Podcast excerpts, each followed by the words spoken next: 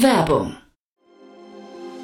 Sei dabei beim HTGF Family Day am 11. und 12. Juni in der Station Berlin. Für zwei Tage voller Inspiration und Business. Tauche ein in ein einzigartiges Netzwerkerlebnis mit bis zu 1500 Teilnehmenden. Erkunde das innovative Seed- und Later-Stage-Portfolio des Hightech Gründerfonds. Lass dich vom vielseitigen Programm inspirieren und knüpfe wertvolle Kontakte. Sichere dir jetzt dein Ticket. Mehr Informationen findest du unter www.family-day-htgf f.de. Hinweis. Startup Insider übernimmt keinerlei Haftung für die Richtigkeit börsenrelevanter und unternehmensbezogener Daten.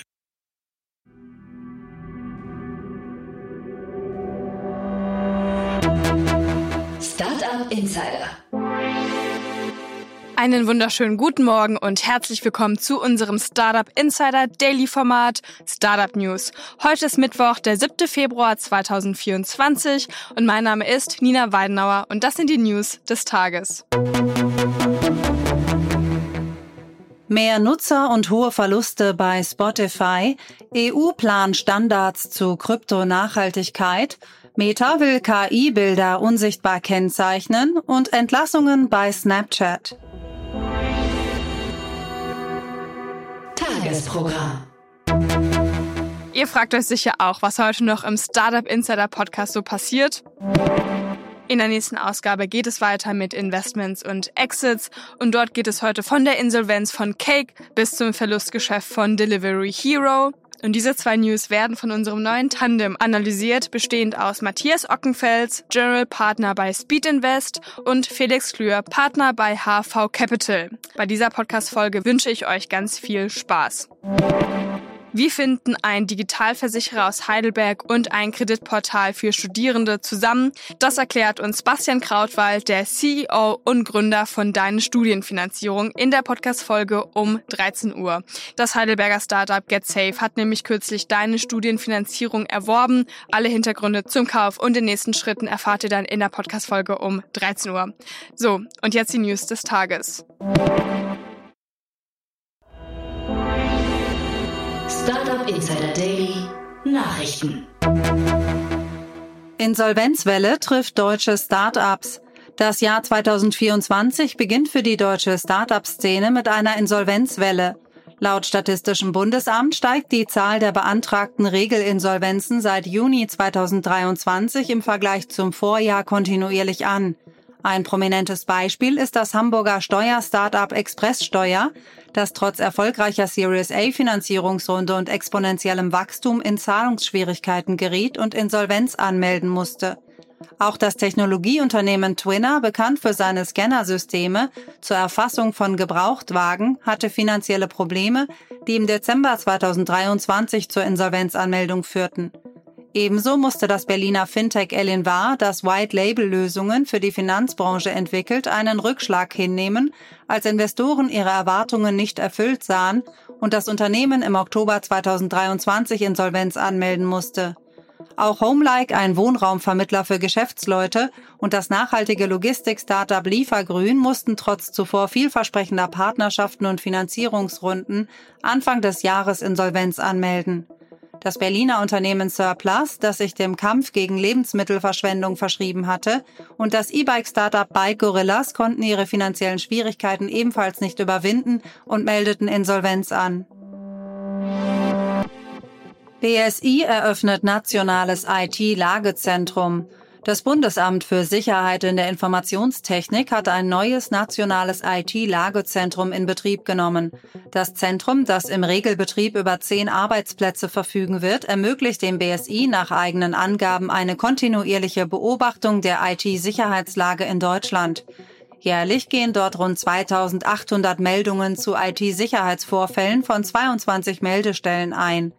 Das Lagezentrum dient auch als Plattform für den Austausch mit nationalen und internationalen Partnern über die Cybersicherheitslage und kann im Krisenfall zu einem nationalen IT-Krisenreaktionszentrum ausgebaut werden. Die Professionalisierung der Angreifer und die zunehmende Zahl von Sicherheitslücken seien besorgniserregende Trends, so das BSI. Radish übernimmt P-Bike. Das Wiener Startup Radish, ein digitaler Anbieter von Fahrradservices, hat die Übernahme der Mehrheitsanteile des ebenfalls in Wien ansässigen Fahrradhändlers P-Bike bekannt gegeben. Die Übernahme soll das digitale Angebot von Radish erweitern und das Servicenetzwerk effizienter machen.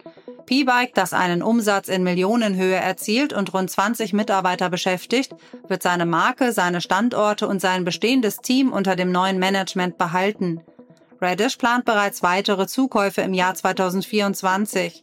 Bereits jetzt gibt es konkrete Gespräche zur Beteiligung an weiteren Händlern im Großraum Wien, sagt Florian Binder, Mitgründer und CEO von Radish. Novartis will Morphosis übernehmen. Der Schweizer Pharmakonzern Novartis will das deutsche Biotech-Unternehmen Morphosis für 2,7 Milliarden Euro übernehmen. Für jede Morphosis-Aktie bietet Novartis 68 Euro, eine deutliche Steigerung gegenüber dem Kurs von rund 35 Euro zu Jahresbeginn. Durch die Übernahme erhält Novartis unter anderem Zugang zum Morphosis-Medikament Pelabresib, das zur Behandlung einer seltenen Form von Blutkrebs eingesetzt wird. Morphosis plant bis Mitte des Jahres Zulassungsanträge in den USA und Europa einzureichen. Morphosis-Chef Jean-Paul Kress bezeichnete Pelabresib als die größte und unmittelbarste Chance für das Unternehmen. Mehr Nutzer, hohe Verluste. Spotify hat das vergangene Jahr mit 236 Millionen Premium-Abonnenten und 602 Millionen monatlich aktiven Nutzern abgeschlossen, was einem Anstieg von 4 Prozent bei den Abonnenten und 5 Prozent bei den Nutzern im Vergleich zum Vorquartal entspricht. Dieses Wachstum stellt einen neuen Rekord mit einem jährlichen Zuwachs von 113 Millionen Nutzern und 31 Millionen Premium-Abonnenten dar. Dennoch verzeichnete Spotify im vierten Quartal 2023 einen Verlust von 70 Millionen Euro. Der Nettoverlust für das gesamte Jahr 2023 beläuft sich auf 532 Millionen Euro.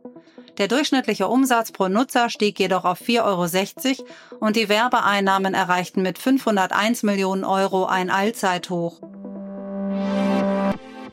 EU-Plan Standards zu Kryptonachhaltigkeit. Die Europäische Kommission hat Pläne angekündigt, Kryptodienstleister dazu zu verpflichten, Berichte über die Nachhaltigkeit von Kryptowährungen zu veröffentlichen. Diese Berichte sollen unter anderem den Stromverbrauch und die CO2-Belastung von Bitcoin-Knoten ermitteln. Kryptowährungen wie Ethereum, die nicht auf dem Proof-of-Work-Mechanismus basieren, könnten von diesen Maßnahmen weniger betroffen sein.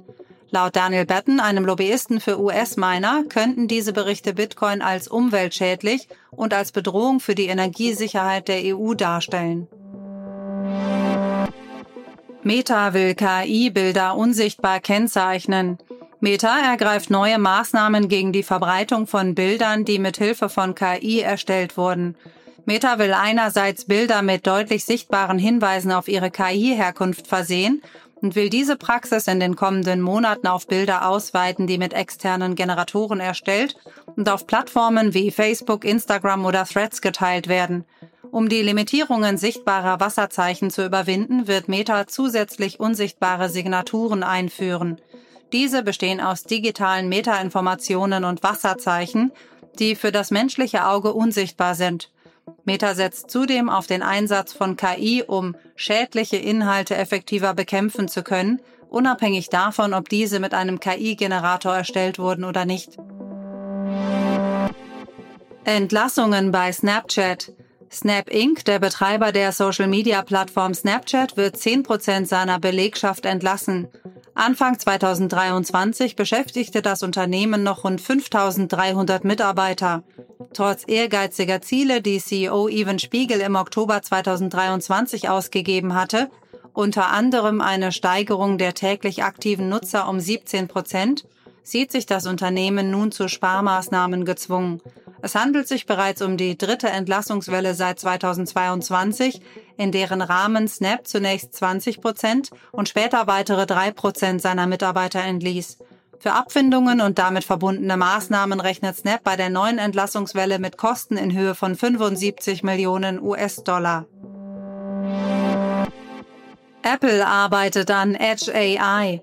Die Auswertung von Forschungspapieren hat ergeben, dass Apple an einem neuen KI-Ansatz namens Edge AI arbeitet. Diese Technologie ermöglicht es anscheinend, KI-Anwendungen direkt auf Endgeräten wie iPhones auszuführen, ohne dass eine Internetverbindung erforderlich ist. Ein Schlüsselaspekt dieser Forschung ist das Sprachmodell Ferret, das in Zusammenarbeit mit der Cornell University entwickelt wurde und in der Lage ist, einzelne Elemente in Bildern präzise zu erkennen. Der Analyst Eric Woodring prognostiziert, dass Apple bereits im Herbst 2024 ein KI-iPhone auf den Markt bringen könnte neue NASA-Spin-offs veröffentlicht. Die NASA veröffentlicht jedes Jahr eine Spin-off-Publikation, um zu zeigen, wie Weltraumtechnologien unser Leben auf der Erde bereichern. Im aktuellen Bericht werden 21 Technologien vorgestellt, die ursprünglich für die Weltraumforschung entwickelt wurden, nun aber in verschiedenen Bereichen wie Medizin, Umweltschutz und Kosmetik Anwendung finden. Ein Beispiel ist die Entwicklung einer synthetischen DNA durch die Firma Firebird Diagnostics. Ein weiteres Highlight ist die Smartwatch Embrace Plus, die ursprünglich zur Gesundheitsüberwachung von Astronauten entwickelt wurde. Im Bereich Umweltschutz werden kugelförmige Roboter und eine fortschrittliche Software zur Simulation und Vorhersage von Katastrophen wie Waldbränden vorgestellt.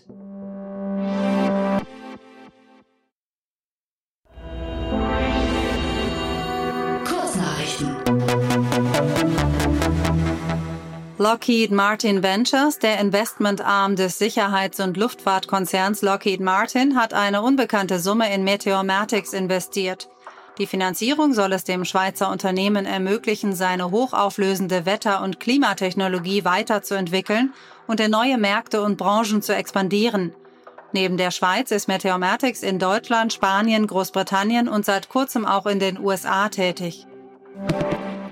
Sequoia Capital verwaltet nun durch seinen Evergreen Fonds Vermögenswerte in Höhe von 17,8 Milliarden US-Dollar, ein Anstieg von 24 Prozent im Vergleich zum Vorjahr, dank einer Überarbeitung seiner Fondsstruktur im Jahr 2021, die es dem Fonds ermöglicht, öffentliche Aktien länger zu halten und Erträge aus Börsengängen oder Verkäufen von Portfoliounternehmen zu reinvestieren. Trotz der Timing-Kritik von einigen Investoren hat Sequoia Anpassungen vorgenommen, um auf einen Liquiditätsengpass zu reagieren, indem es LPs erlaubte, früher Kapital abzuziehen. Tencent plant Berichten zufolge die Entwicklung einer mobilen Free-to-Play-Version von Elden Ring, das ursprünglich von From Software im Jahr 2022 veröffentlicht wurde. Das chinesische Technologieunternehmen, das im August 2022 einen Anteil von etwas mehr als 16 Prozent an From Software erworben hat, soll bereits ein Team von mehreren Dutzend Personen für das Projekt eingesetzt haben.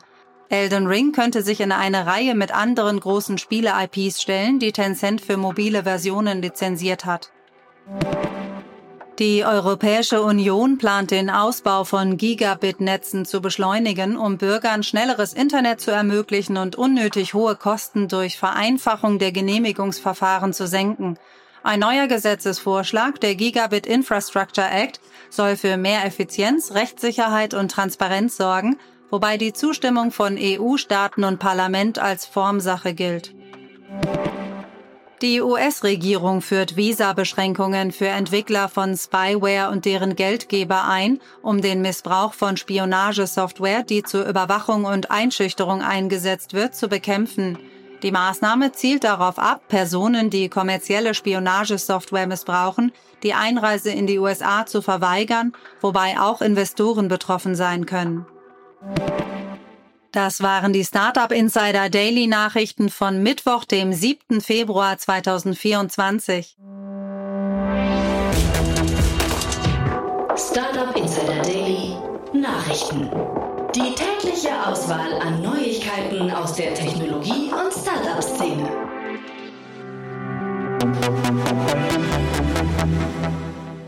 Das waren mal wieder die News des Tages. Ich hoffe, ihr seid up to date in der Tech- und Startup-Szene. Und das war es jetzt erstmal von mir, Nina Weidenauer. Ich wünsche euch einen guten Start in den Tag und wir hören uns dann morgen wieder. Macht's gut. Aufgepasst!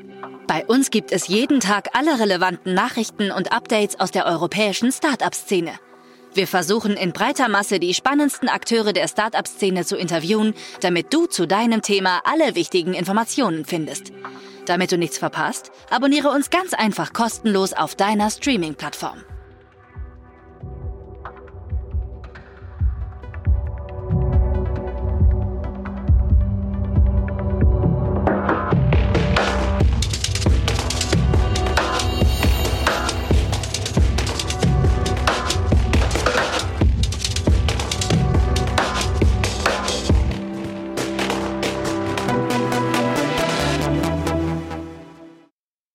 Sendung wurde präsentiert von Fincredible. Onboarding made easy mit Open Banking. Mehr Infos unter www.fincredible.io.